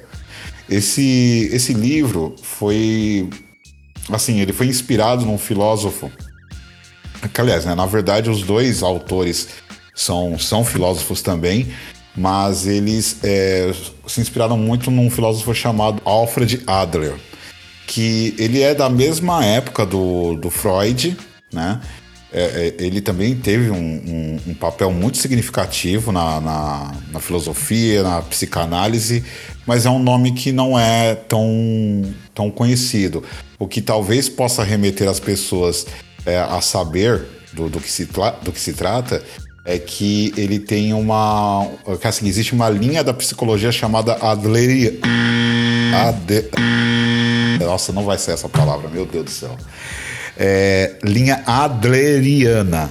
Adleriana, é isso.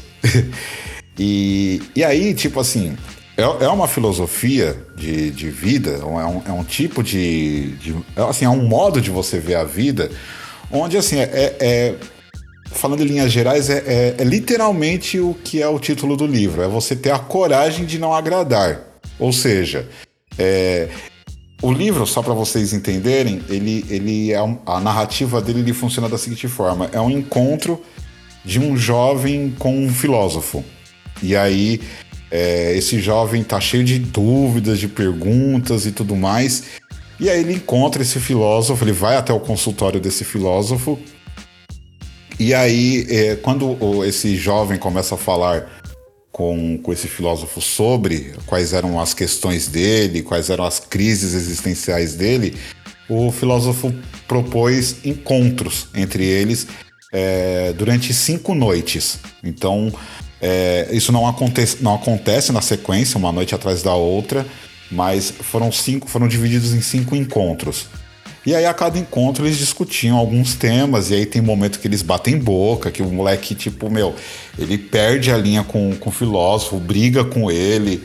Aí depois ele vai, se acalma e continua ouvindo o que ele tem pra dizer, porque o, qual que é o lance? Esse jovem, ele é um cara revoltado com a vida, ele é super complexado com uma par de coisa. Tipo assim, ele se sente diminuído pelo fato de outros colegas de, de estudo, por exemplo, estarem muito mais bem sucedidos do que ele, sendo que ele se vê como alguém que, que merecia mais do que ele tem, né? Ele, ele tem vergonha de muitas coisas dele. E aí o, esse filósofo começa a vir numa linha de desprendimento, tá ligado? E, e, e assim, ele fala que. Eu vou, vou citar algum, alguns pontos-chave, assim, para também não dar muito spoiler. Mas ele fala, por exemplo, sobre que você pode mudar quantas vezes você quiser na sua vida, né? Então, assim, a, a gente tem uma. A gente é criado de uma maneira muito limitante, né? Do tipo. é, você, se você faz uma escolha na sua vida profissional, você não pode fazer uma transição de carreira de uma hora para outra, porque isso pode ser o seu fim enquanto profissional. Né? Isso é só um exemplo do quanto que muitas vezes a gente é limitado por coisas que nós mesmos é, impomos é, para nós. E aí ele fala dessa questão de tipo assim, cara, se você achar que você tem que mudar 20 vezes sua- alguma coisa na sua vida, mude. É, outra coisa, é, tudo é, é uma questão de perspectiva, sabe? Ele fala muito isso no livro. Do tipo assim, eu não sei se vocês já ouviram aquela frase que algumas pessoas falam, eu, eu inclusive uso muito essa frase, que é você quando, quando você enche um, um copo com água até a metade, você, você enxerga uma metade cheia ou você enxerga a metade vazia, né? Então ele fala muito sobre isso. Né? Muitas vezes a gente foca na metade que está vazia. E ele fala que não, que há uma outra forma de você ver, de ver de uma forma positiva também. Não, ela não tá meio vazia, ele tá meio cheio. Cara, eu precisava ler isso, eu precisava ler isso muito, porque eu, eu, eu sou muito pessimista nesse sentido, tá ligado? Então, cara, esse livro, assim, ele, ele mudou muita coisa para mim, tá ligado? Porque eu também, também era assim. Não que eu, tipo, mudei completamente, mas eu consigo hoje enxergar de outras formas. E aí, só para não, não me estender muito, a outra coisa que ele fala é assim, cara, só existe o agora. Entendeu? Você não consegue fazer nada sobre ontem e não consegue fazer nada sobre o amanhã. Então você tem um agora. Tipo, agora nós estamos gravando um podcast. Se é amanhã o Guizera vai acordar com sono para ir trabalhar, e é amanhã. Entendeu? Se eu vou, vou pegar trânsito amanhã, se eu vou chegar cansado no trabalho, Ok, é amanhã. Hoje, neste momento, eu estou com meus, o meu amigo e com a minha amiga aqui no, no, gravando um podcast. Eu estou me divertindo, dando risada, estou curtindo esse momento com vocês. Então é, é nisso que eu tenho que focar, sabe? Agora eu estou vivendo isso. Então eu não tenho que é, deixar de curtir esse momento que eu estou aqui com vocês pensando na hora que vai tocar o despertador amanhã. Entendeu? E e aí, tipo assim, o livro vai seguindo nessa linha. Então, assim, cara, foi um livro muito, muito transformador para mim. É, eu, eu, eu, li, eu devorei esse livro praticamente, assim, eu li numa, numa tacada só. Ele não é um livro muito grande, tá bom? É um livro que dá para você ler num único dia se você tiver tempo suficiente para fazê-lo.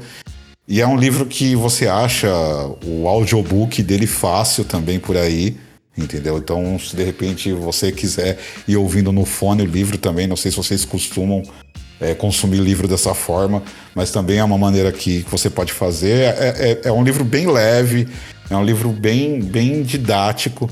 E assim, é, acho que dos três livros que eu mencionei, eu acho que esse é o que eu mais recomendo para quem está ouvindo esse podcast, porque ele foi muito transformador para mim.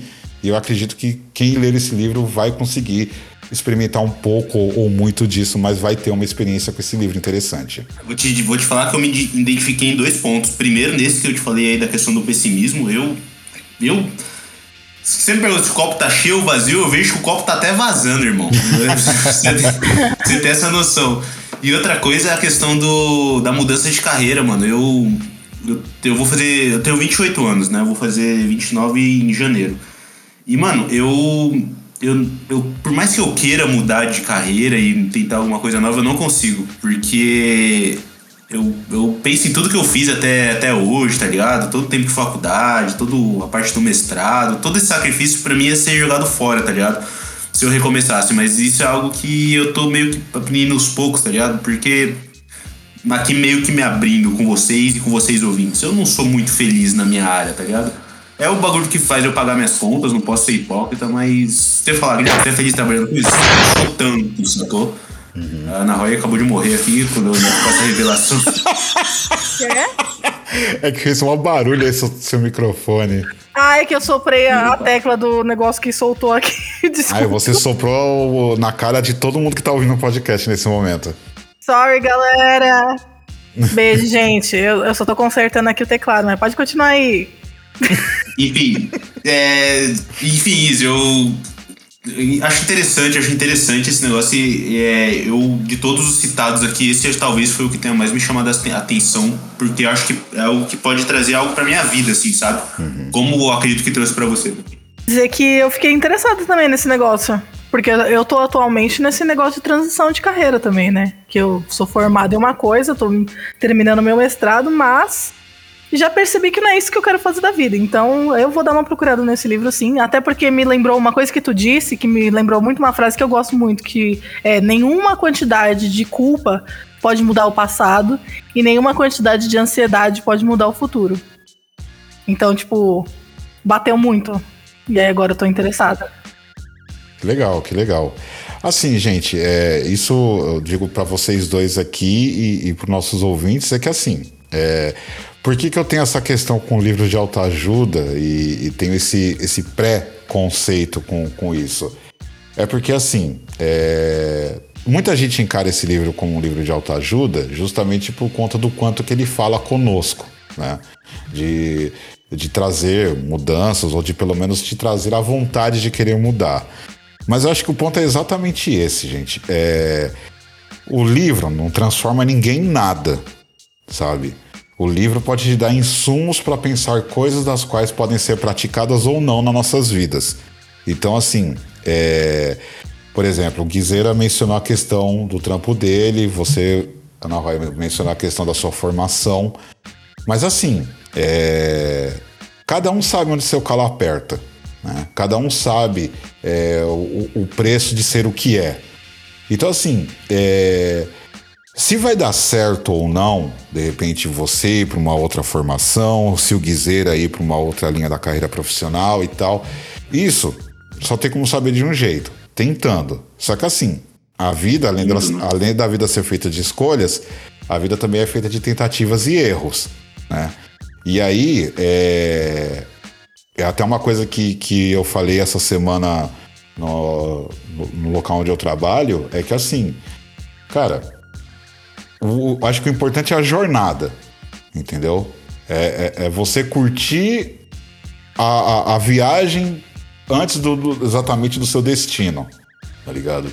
Então, assim, se de repente, né, nessas, nesses desejos ou então nessas ansiedades que de repente você está vivenciando, você está preocupado, por exemplo, de dar um passo e esse passo te levar a algo que não vai ser legal lá no fim, então, cara, aproveita a viagem, já que você não tem certeza, sabe? Aproveita a viagem. Porque é, é, é no fim de contas, é isso que você vai levar. É a viagem, é a jornada até aquele ponto, do ponto A para o ponto B. Então, assim, se, se vocês realmente né, forem ler esse livro e tal, e de repente vocês sentirem que fez sentido e que, e que sabe, pô, isso aqui né, me motivou a fazer tal coisa, cara, ainda assim o mérito é todo de vocês. E segundo, no fim de contas, o que vai valer é o hoje e a jornada que você está vivenciando. Eu acho que isso é, é, é o que mais é, é, é, o que mais importa de tudo isso. Então, meu, eu, eu assim né? Tô aqui fazendo o papel de, de coaching quase. Mas o, o, o, Não, Deus me livre ser coach, enfim. Não, discordo pra caralho, Luiz. O coach é o cara que ele tá claramente malicioso, mano. Você tá passando um negócio positivo pra gente, velho. O coach ele quer fuder alguém às custas de alguma fraqueza emocional, tá ligado? Você não, mano. Não, não. Aqui eu só tô querendo mesmo. É tranquilo. Só querendo passar a visão mesmo. Então, assim. Sim. Meu, é já que né, o Guizeira, se abriu um pouco aí e a Ana Roy também, também trouxe um pouco, só para trazer super pincelado aqui. Vocês sabem dessa história, talvez não, não tão a fundo. Eu também nem vou me aprofundar aqui, mas os ouvintes provavelmente não sabem. Mas assim, cara, eu joguei 28 anos da minha vida na música. Tá ligado? Eu comecei com 13 anos de idade e parei é, já na casa dos 40. Assim, trouxe alguma coisa no final? Não, não trouxe tá bom? Eu não comprei um boné com dinheiro do rap, tá ligado? Eu não comprei uma calça com dinheiro do rap, um tênis, não comprei nada, tá ligado? Sempre eu tive que trabalhar. Mas a jornada, os lugares para onde eu fui, os shows que eu fiz, as viagens que eu fiz, os caras que eu conheci, as histórias que eu vivi, as tretas, as risadas, tá ligado? As putaria, tá ligado? Mano, isso foi a minha vida. Entendeu? Então, assim, por, muito, por muitas vezes eu fiquei muito ressentido de ter jogado a minha vida, sei lá, fora a troco de um sonho que não deu certo.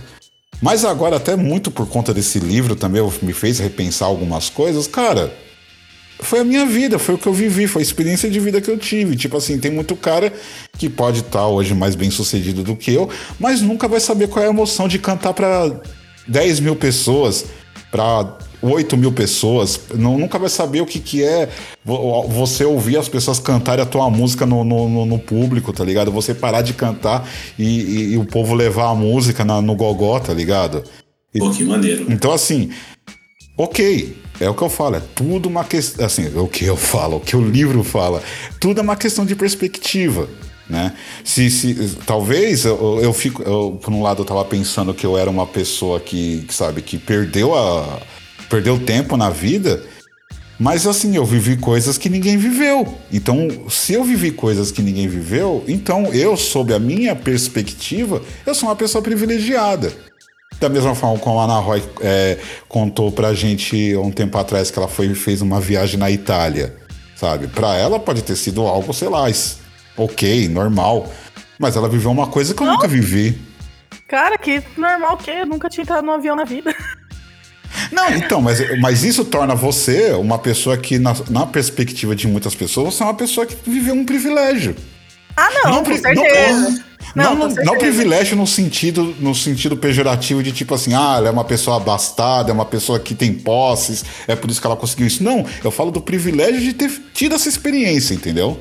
Não, com certeza, eu concordo com você, foi um privilégio mesmo. Então. Então é isso, gente. Meu, então, cara, o que eu posso dizer pra vocês e pra quem tá ouvindo esse podcast que, nossa, de repente ficou tão sério, enfim, mas hein, acontece. É, Vivam a jornada, gente. Vivam a jornada. Porque no fim de contas é isso que vai ficar. Pelo fim de contas, a vida é tipo um Lost, tá ligado? Assistir é tipo a jornada da hora, mas o fim, irmão, o fim é aquilo ali, tá ligado? o fim é. Cara, é- nossa senhora, só de lembrar, Deus me livre. Guizeira, não mude. Bom, Não mude. não mudarei, não Não mudarei. mude, não mude, não mude. Guizeira, por favor, suas considerações finais. Bom, rapaziada, primeiramente queria agradecer mais uma vez a presença aqui nesse episódio. Episódio legal, diferente, de falar sobre as nossas experiências de livros. Lógico, muito livro foda que eu já li ficou de fora aqui. Escolhi esses três, foi um martírio. Mas, bom, acho que acho que vale a gente fazer um volume 2 desse episódio aqui falando outros livros. E, Mas você tem alguma menção honrosa? cara, de topo de cabeça aqui, eu posso citar um livro que chama Os Gatos. É, foi um dos. Depois do Sherlock Holmes, que, eu, que me abriu a leitura, foi um dos, um dos primeiros livros que eu li aí também. Se não me engano, deve ter sido o quarto livro que eu li. E, cara, Ana Roy, você ia adorar esse livro, porque ele mexe com duas coisas que você gosta: gato e capirotagens. Então, recomendo pra caralho. o, li- o livro, novamente, chama Os Gatos, do- da Marie-Hélène Deval. Esse é o nome da autora, aparentemente. E, cara, é muito bom. É um livro que, quando eu li, eu fiquei muito, muito impressionado como. Como. É, não quero dar spoiler aqui, só vai, só vai que é da hora pra caralho. E tem outros, tem também alguns contos do HP Lovecraft que são muito fodas, cara. Apesar, apesar de algo que precisa ser dito aqui, cara era um racista do caralho. É, Isso é, es- é escancarado nos Tá, né? Ele é um filho da puta. nossa, né? velho. Easy, se você não leu, mano, eu, eu sei que você se pega pra caralho com esses negócios, nem vai, mano, porque é escancarado, tá ligado? Tem umas coisas lá que são nojentas que ele fala. Que Mas pariu. tirando, tirando isso, é, tem, uma, tem uns contos lá de monstros bem legais, assim. Tem um conto que chama A Sombra sobre Innsmouth, que é o meu conto preferido, assim, que trata, assim, uma questão de monstros marítimos, tá ligado? É como Lovecraft, né? Então é meio que esperado isso, mas é uma questão de, de híbridos entre monstros marinhos e humanos e cultos. Cara, eu acho isso muito foda, então muito bom. Tem também o, a, a- a- os livros do Alien que eu, que eu citei. Enfim, tem muitas menções honrosas aqui, eu não quero me, me estender muito. Mas, cara, livros são sempre bons e, mano, eu, pra quem não tem muito hábito de ler, eu, eu reforço que leia, que é muito foda, velho. É um passatempo muito bom e é muito bom pra distrações, sabe? Eu, nos piores momentos da minha vida, quando eu tava meio tristão, assim, fudido de cabeça, nunca não esteja agora, mas nesses piores momentos, um companheiro livre, assim, sempre me ajudou. Mas é isso, no final, reforço aqui pra rapaziada seguir a gente no arroba 011cast. E é isso, até semana que vem, um abraço. Ana Roy, fala aí suas menções honrosas, suas considerações finais e se despeça sempre dos nossos ouvintes. De dimensão honrosa, vou tacar aqui um livro chamado A Paciente Silenciosa que eu li recentemente. Que eu não tava dando porra nenhuma pra esse livro. Esse livro é muito legal, entendeu? É um thriller. Ele tem bastante gatilho, então fiquem espertos. Dá uma olhadinha na sinopse antes de ler. Mas é basicamente sobre uma, uma mina que ela tá num, num centro psiquiátrico e, tipo, ela não fala. E é basicamente você acompanhando ali o médico dela tentando descobrir por que, que ela não fala, porque ela, foi, ela participou de um crime muito horrível. E aí você vai acompanhando a história dela, bem legal. E outra menção honrosa é, pra você que não curte, que nem até agora eu só faz, falei livros enormes, né? Então vamos. e sagas enormes. Mas Neil Gaiman é um autor muito bom, e como eu já disse anteriormente, ele tem muito essa pegada de fazer é, histórias curtas também. E um dos meus livros favoritos é o é, Smoke and Mirrors, que eu acho que é Fumaças e Espelhos em português, que é um livro de, de contos, né? É, Então são várias histórias pequenininhas que são incríveis. Então, como eu já disse, tem o meu conto favorito, que chama O Preço. Se você tiver ficar curioso, vai lá ver, meu conto favorito. E to todas as coisas do New eu recomendo. Então, como disse o Guizeira, um livro, mano, sério, eu acho que grande parte da minha personalidade foi moldada pelos livros que eu li. É uma, a, é a leitura é um passatempo que eu não consigo, assim. Mesmo quando eu dou uma, uma desviada, eu sempre acabo voltando, porque é um bagulho que faz, me faz bem emocionalmente e, e psicologicamente, sabe? Então eu sempre recomendo para todo mundo que, na medida do possível, pegue aí pelo menos um continho para ler às vezes, tipo. Não precisa ser os clássicos da literatura, tipo, nada a ver, mano. Qualquer leitura é válida, sabe? Se você gosta de, de coisa de fantasia, lê fantasia. Se você gosta de biografia, lê biografia, sabe? Toda leitura é válida. E fica aí um beijo para vocês, meus amores. Espero que vocês tenham gostado do, do episódio das minhas recomendações. Se vocês também são aí viciados em Senhor dos Anéis, manda um salve, bora trocar ideia sobre as expectativas dessa nova série da Amazon. E até semana que vem, acho. Desculpa se eu falei bosta, né? Como sempre. Oh, meu Deus. Ai. Todos Ai. bravos comigo. Ai, meu Deus do céu. Sempre essa porra dela ficar falando esses negócios aí, vai se fuder. Oh, quer dizer, é, não, ok, legal. Oi. Olha Oi. só. Bom, é, as minhas menções honrosas aqui, na verdade, é sobre uma série de livros que, putz, cara, eu acho que acompanhou a infância de muita gente, né? Talvez, né?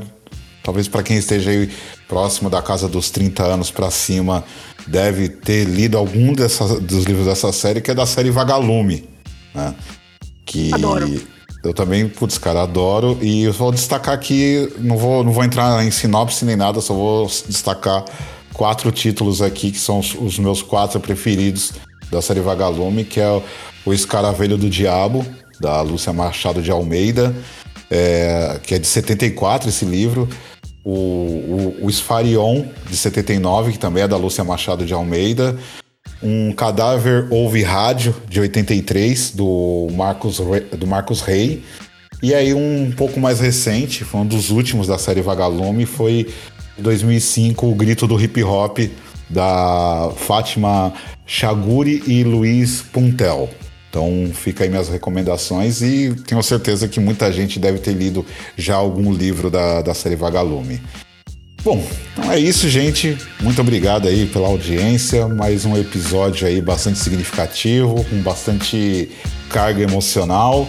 A exemplo do que foi nosso episódio anterior e a exemplo também do que foi no episódio anterior, certamente nós teremos aí breve uma parte 2 dessa série aqui de livros também. Então, é isso. Valeu. Até semana que vem. Falou. Falou.